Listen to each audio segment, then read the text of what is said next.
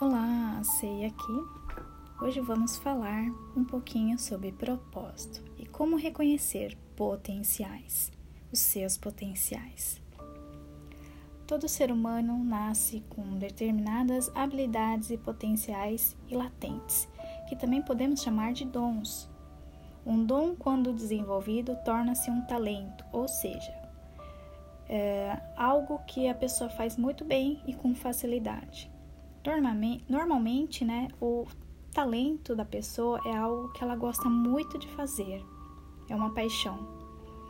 Então, vejo muitos jovens sofrerem com essa dificuldade de escolher a profissão que irão exercer na vida, né? E essa dificuldade existe porque eles não conseguem reconhecer os seus próprios dons, não sabem o que realmente gostam de fazer. Esse é um outro sintoma decorrente dos condicionamentos mentais gerados por um sistema obcecado pelo dinheiro. Então, é, vivemos em uma sociedade ambiciosa que valoriza o poder financeiro do que a re realização pessoal.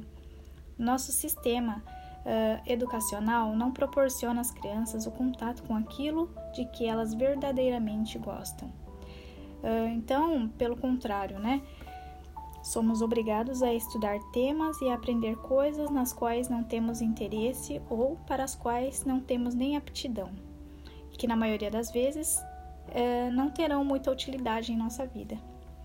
Também somos levados a acreditar que determinadas atividades são superiores a outras porque elevam o status social ou que ganham mais dinheiro, né? Teoricamente, falam que garante a estabilidade financeira mas a profissão muitas vezes é escolhida de acordo com as tendências do mercado. E as nossas paixões acabam sendo vividas esporadicamente, como por exemplo, hobbies de final de semana, né? E a maioria, né, está percebendo que a mídia e as redes sociais também exercem uma grande influência nas nossas escolhas. Nelas, é, personalidades, atitudes e estilos de vida são cultuados personagens que inspiram comportamentos e pessoas que tornam-se ídolos. A publicidade gera desejos e fomenta o consumismo. Em outras palavras, né? A mídia instiga o desejo de poder e a ganância. Ela alimenta o falso eu e tudo aquilo que dá poder ao ego. E o ego é muito ambicioso.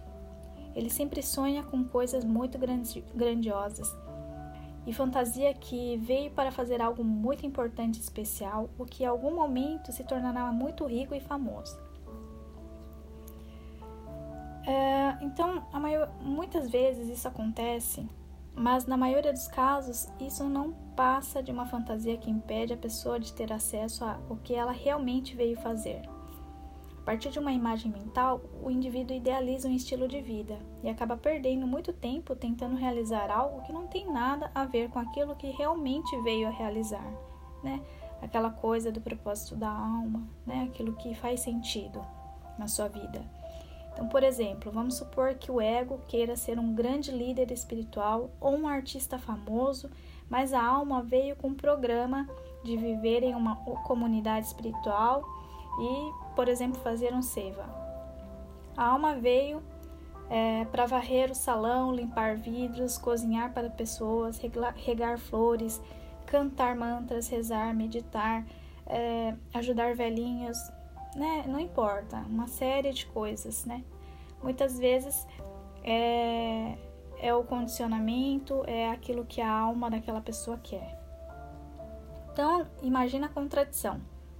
Uma pessoa muito ambiciosa que sonha com a fama e o poder, mas cuja realidade desenha caminhos completamente opostos a esse, e no mínimo torna-se ansiosa e angustiada.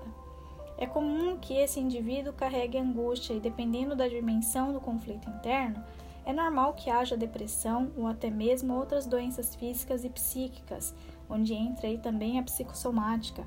Isso ocorre porque é, por dentro a pessoa está sendo dilacerada. Uma forma, a, uma forma, a força, né, que está sendo puxada para um lado e a outra força está puxando para outro lado. O ego alimenta as grandes expectativas, mas a alma não tem tantas ambições. né? O propósito da alma é muito, muito mais real para aquela que acredita, né? Portanto, uh, não somos incentivados a reconhecer, dar valor e desenvolver nossos verdadeiros dons, aqueles que são natos, e impossibilita a realização do programa da nossa alma. Para se desenvolver um dom que precisa ser cultivado. Podemos dizer que plantamos dons para colher talentos.